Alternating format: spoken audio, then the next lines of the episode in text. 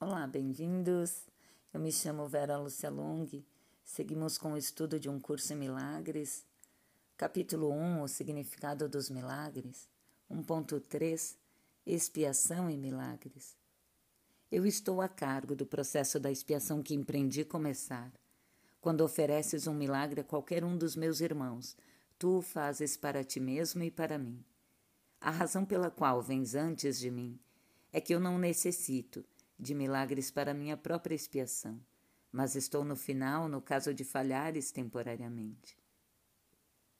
A minha parte na expiação é cancelar todos os erros que, de outra forma, não poderias corrigir. Quando tiveres sido restaurado ao reconhecimento do teu estado original, tu mesmo, naturalmente, passas a ser parte da expiação. Na medida em que, em que compartilhas da minha recusa em aceitar o erro em ti e nos outros, não podes deixar de unir-te à grande cruzada para corrigi-lo. Escuta a minha voz, aprende a desfazer o erro e age para corrigi-lo. O poder de trabalhar em milagres te pertence. Eu provarei as oportunidades de fazê-los, mas tens que estar pronto e disposto. Fazê-los vai trazer a convicção desta capacidade pois a convicção vem através da realização. A capacidade é o potencial, a realização é a sua expressão e a expiação, que é a profissão natural das crianças de Deus, é o propósito. Entre aspas, passará o céu e a terra. Significa que não continuarão a existir como estados separados minha palavra, que é a ressurreição e a vida, não passará, porque a vida é eterna. Tu és o trabalho de Deus, e o seu trabalho é totalmente amável e totalmente amoroso. És assim que o homem tem que pensar a respeito de si mesmo no seu coração, pois é isso que ele é. Os perdoados são o meio da expiação. Sendo plenos de espírito, eles perdoam em retribuição. Aqueles que os libertados têm que se unir na liberação dos seus irmãos. Pois esse é o plano da expiação. Milagres são o caminho através do qual as mentes que servem ao Espírito Santo se unem a mim para a salvação ou liberação de todas as criações de Deus. Eu sou o único que pode apresentar milagres de modo indiscriminado, porque eu sou a expiação. Tu tens um papel na expiação que eu dir-te-ei-te. Pergunta-me quais os milagres que deves apresentar. Isso te poupa esforço desnecessário, porque estarás agindo sob comunicação direta. A natureza impessoal do milagre é um ingrediente essencial, porque me capacita a dirigir a sua aplicação, e sob a minha orientação, os milagres conduzem à experiência altamente pessoal da revelação. Um guia não controla, mas de fato dirige, deixando a ti a decisão de segui-lo. Entre aspas, não nos deixeis cair em tentação. Significa, entre aspas, Reconhece os teus erros e escolhe abandoná-los, seguindo a minha orientação. O erro não pode ameaçar realmente a verdade, que sempre pode resistir a ela. De fato, só o erro é vulnerável. És livre para estabelecer o seu reino onde achares adequado, mas a escolha certa é inevitável se te lembrares disso. O Espírito está em estado de graça para sempre. A tua realidade é só o Espírito. Portanto, tu estás em estado de graça para sempre. A expiação desfaz todos os erros nesse sentido e assim extirpa a fonte do medo. Todas as vezes que vivencias as, as garantias de Deus como ameaça, é porque estás defendendo uma lealdade mal colocada ou mal dirigida. Quando projetas isso para os outros, tu aprisionas. Mas só na medida em que reforças erros que já tenham feito. Isso faz com que sejam vulneráveis às distorções de outros, já que a sua própria percepção de si mesmo é distorcida. O trabalhador de milagres só pode abençoá-los, e isso desfaz as suas distorções e os liberta da prisão.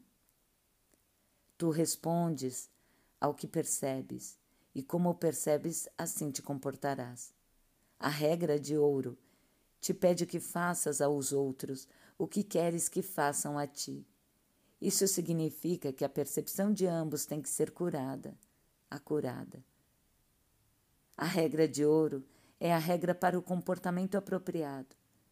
Tu não podes comportar-te apropriadamente, a não ser que percebas corretamente. Já que tu e o teu próximo sois membros iguais de uma família, assim como percebes a ambos, assim farás a ambos. A partir da percepção da tua própria santidade, deves olhar para a santidade dos outros. Milagres surgem da mente que está pronta para eles. Por estar unida, essa mente vai a todos, mesmo sem, o, sem que o próprio trabalhador de milagres saiba disso.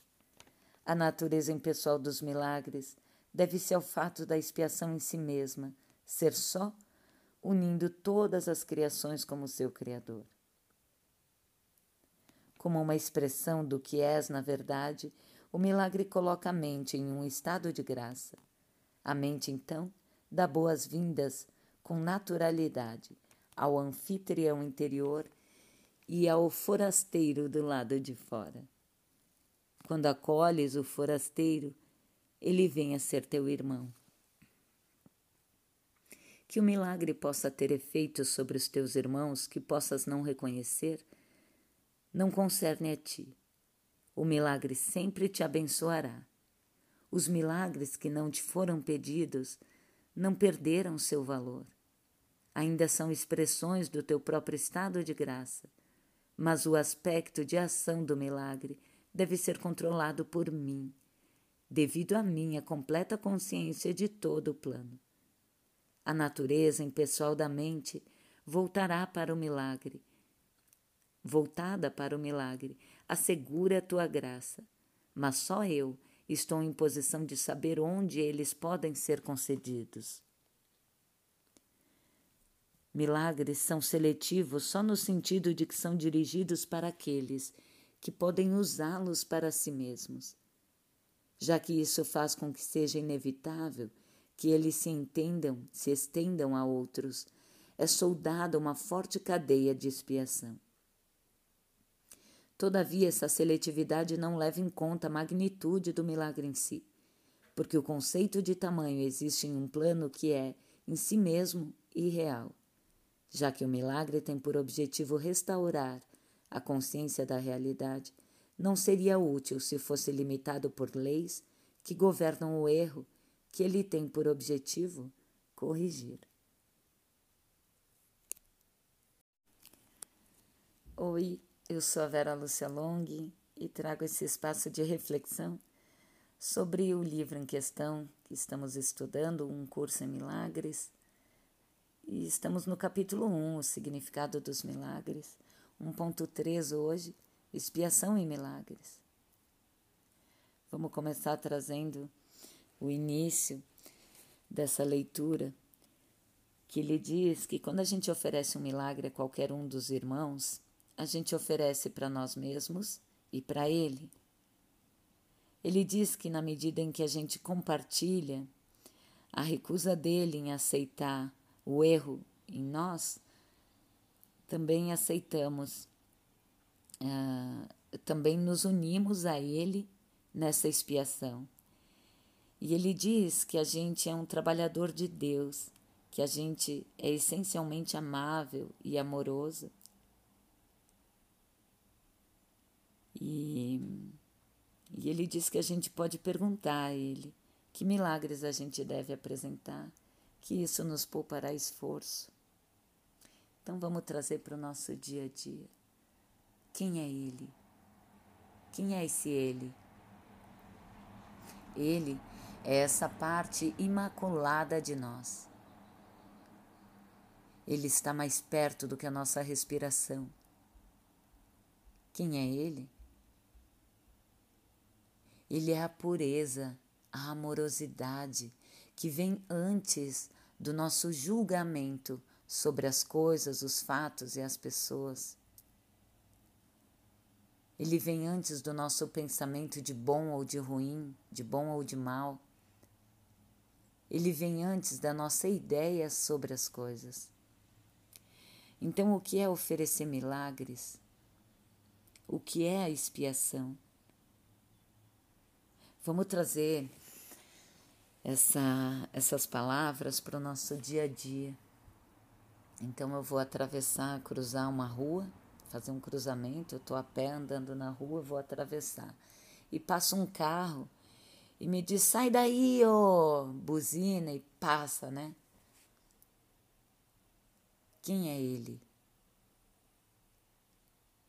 Ele é esse é esse espaço silencioso que vem antes do meu pensamento do tipo: nossa, que sem noção, que grosseiro, que idiota. Para que fazer isso? Porque ele diz que a gente pode perguntar a ele quais os milagres porque ele é essa dúvida que vem antes desse pensamento. Quando eu vou projetar um julgamento sobre essa pessoa que passou de carro e gritou comigo, eu me coloco a pergunta, me coloco a serviço dessa parte pura, ingênua, imaculada dentro de mim, que estava em paz antes do meu julgamento. Então, eu pergunto: será que é isso? Será que essa é a verdade? Ele é um sem noção, um grosseiro? Um estúpido, ou sei lá o que eu possa ter pensado dessa pessoa? Oferecer milagres. E aqui ele fala, né, de que tu reconhece em ti e projeta no outro, né? Por que ele fala isso? Porque quando o cara me xingou, passou de carro, buzinou e me xingou, eu não acredito que eu seja isso que ele me xingou, eu não acredito nesse xingamento. Porque eu sei que eu sou totalmente amoroso. E quando eu não acredito nisso, eu também não acredito que essa pessoa que me xingou seja tudo aquilo que eu pensei um idiota, um grosseiro. Quando eu vejo amor em mim, eu vejo amor no outro. Quando eu escolho o ele, em que falamos aqui, eu escolho o ele, essa parte imaculada de mim, em mim e nele. Quando eu ofereço milagres, quando eu parto desse ponto, quando eu não deixo mais os meus pensamentos, os meus julgamentos sobre as coisas, os fatos e as pessoas conduzirem as minhas emoções. Eu reconheço que tenho esse pensamento e eu levo a ele. Quem é ele? Esse espaço puro dentro de mim. Dentro de mim. Que está aqui, antes do meu pensamento antes do meu ataque àquela pessoa ou aquele episódio. Antes de eu me achar vítima e coitadinha porque ele me xingou. Nossa, por que, que a pessoa fez isso comigo? Ou então eu posso reagir assim ou reagir atacando também. Nossa, que pessoa estúpida, grosseira. Quem é ele? Ele é o que está antes desse meu pensamento. Quando eu chamo ele, quando eu pergunto para ele que milagres eu devo apresentar, quando eu deixo espaço de dúvida. Nossa, peraí, eu tô querendo, eu tô xingando, eu tô pensando isso aqui sobre essa pessoa, só que eu nem conheço. Eu não sei de fato se isso é verdade, se ele realmente é um grosseiro ou é um estúpido. Eu só escolhi experimentar ele como um grosseiro, um estúpido.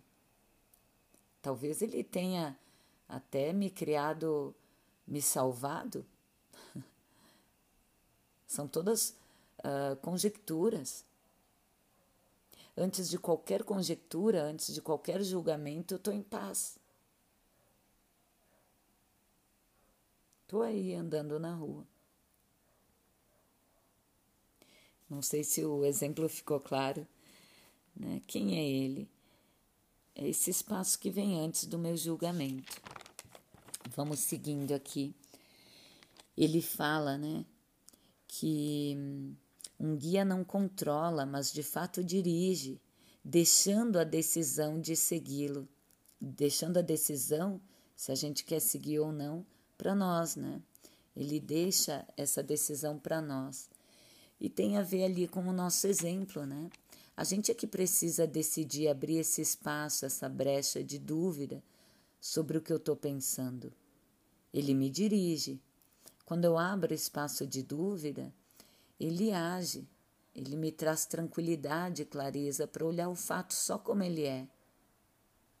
Então eu estou atravessando a rua, passou alguém de carro, falou determinada coisa e ponto. Todo o resto é meu julgamento. Não nos deixeis cair em tentação. Ele diz que reconhece os teus erros e escolhe abandoná-los, seguindo a minha orientação. Então, essa orientação é esse estado amoroso dentro de nós. Esse estado que só vê amor, que reconhece em si a pureza, portanto, reconhece no outro também. Essa pessoa que passou por mim não é aquilo ali. Eu não sei o que está acontecendo na vida dela, porque ela reagiu assim. E será que eu já olhei para mim? Será que eu estava atravessando na faixa de segurança? Será que eu não fui irresponsável naquele momento ali e o cara me deu um alerta e na verdade ele foi uma bênção na minha vida? Eu não sei, todas essas são conjecturas. A escolha de segui-lo é nossa. Seguir esse espaço que escolhe não dar um julgamento sobre isso, só experimentar no que é. Ele segue nesse mesmo nesse mesmo pedacinho dizendo que o erro não pode ameaçar realmente a verdade, que sempre pode resistir a ele. De fato, só o erro é vulnerável. E a gente é livre para estabelecer o teu reino onde achares adequado. Mas a escolha certa é inevitável se te lembrares disso. Aí ele diz: o espírito está em estado de graça para sempre.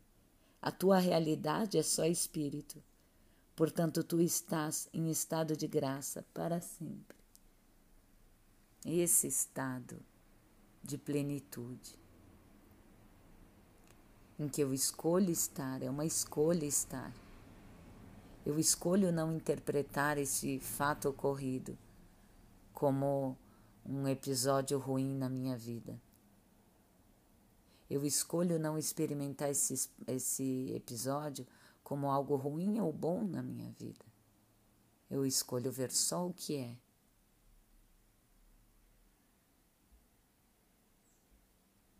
E quando eu escolho esse guia amoroso que me habita, eu estou em paz. Quem eu sou sem o pensamento de, ah, ele fez para me agredir, que grosseiro, que sem noção. Quem eu sou antes desse pensamento? Eu estou em paz, andando na rua. Eu sou sem conflito.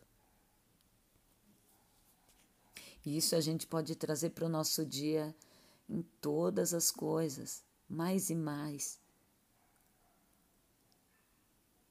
Não nos deixeis cair em tentação, na tentação de julgar, de acreditar no nosso julgamento, de acreditar que as nossas projeções, que são ilusões, porque a gente não sabe se é verdade que ele é grosseiro. Será que uma pessoa é sempre grosseira? Será que essa é a verdade sobre qualquer pessoa? Então a gente abre espaço para ver além disso.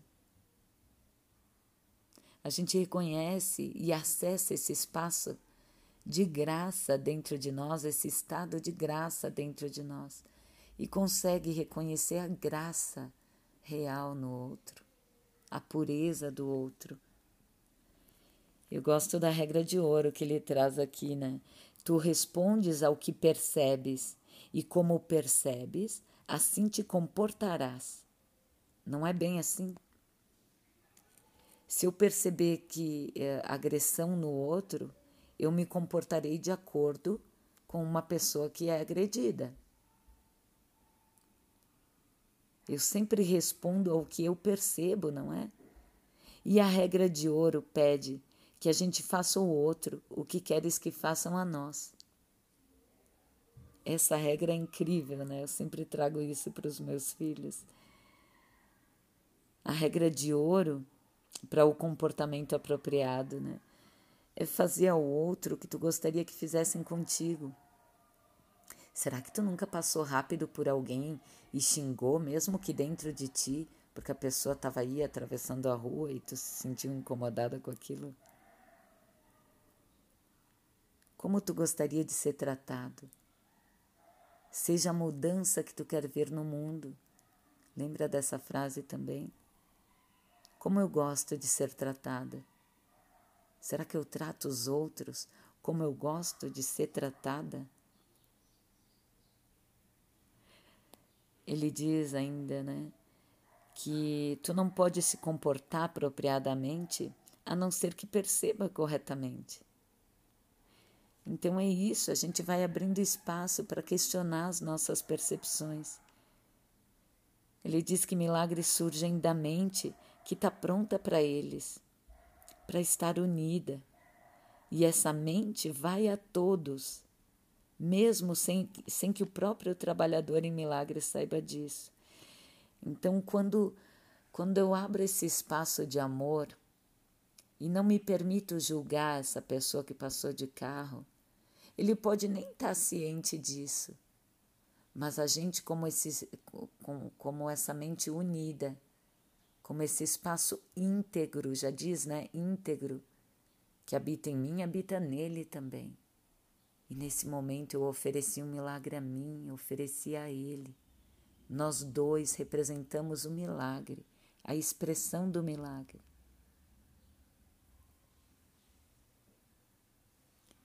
A gente não tem uma visão geral, global de tudo nesse estado de consciência em que nós estamos. Mas essa centelha de luz que nos habita tem.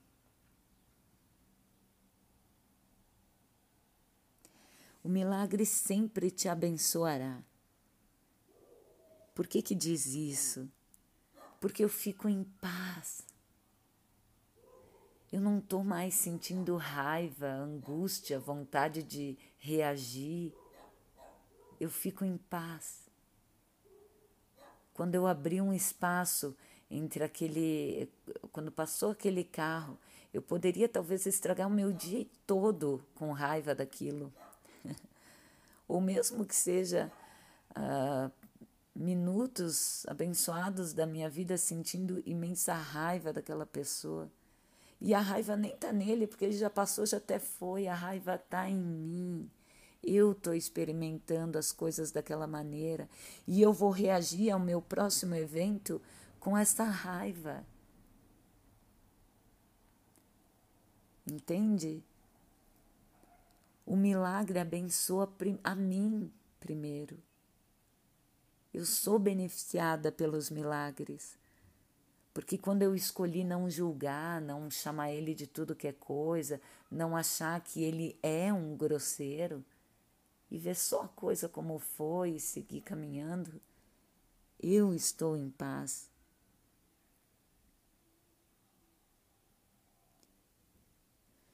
Então, os milagres que não te foram pedidos não perderam seu valor.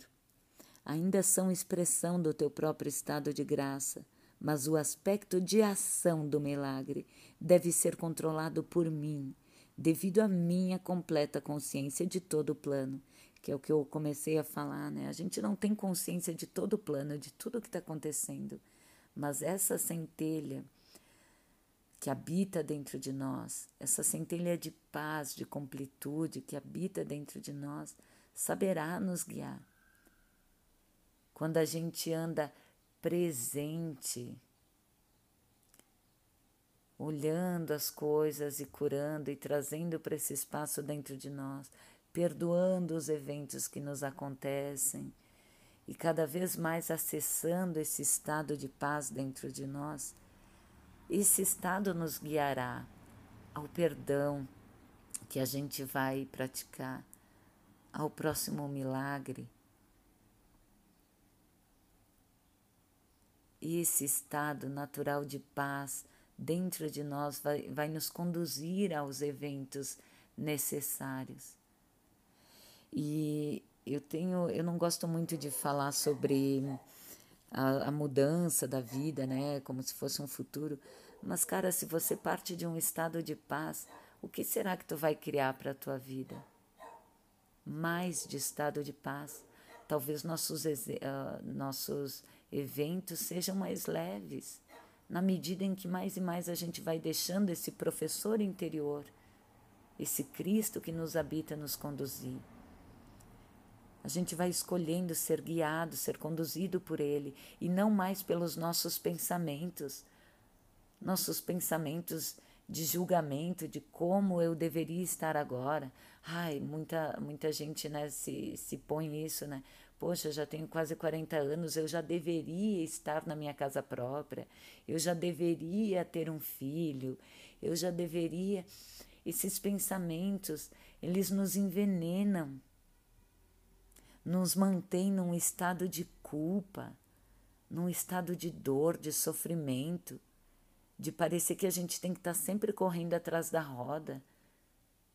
Não nos deixam em paz, não é? Então, quando a gente deixa esse professor, esse guia interior nos guiar, esse que tem uma visão geral e global das coisas, a gente se mantém em estado de graça e deixa que se revele os eventos para nós. Por isso que ele diz, né, voltando um pouquinho, que a gente pergunte a ele que milagres devemos apresentar. Isso é perguntar a ele. Que toda vez que a gente cair na tentação de acreditar nos nossos pensamentos, de como deveria ser, a gente deixa espaço a Ele nos dizer. Então, é isso. Acho que até me estendi demais. É, sempre aberta aos comentários de vocês também e a exemplos diários de vocês também, talvez a gente tenha, né, exemplos de, de coisas que a gente sempre experimentou de um jeito e um determinado dia a gente escolheu experimentar com mais leveza. Quando a gente começa o dia já em estado de graça, né, já em estado de gratidão, já em rendição, em entrega, parece realmente que todas as coisas fluem melhor, não é verdade? Que o dia é mais leve do contrário, também é verdadeiro. Quando a gente já começa o dia com raiva porque o despertador tocou, aí parece que é aquele dia que tu bate o mindinho no pé da cama, que chega no trabalho, o pessoal está um clima pesado. Não tem disso. Então, o convite das reflexões é isso: é realmente aplicar, é trazer para o nosso dia, para a nossa experiência, tá legal? Gratidão, até breve, até o próximo episódio.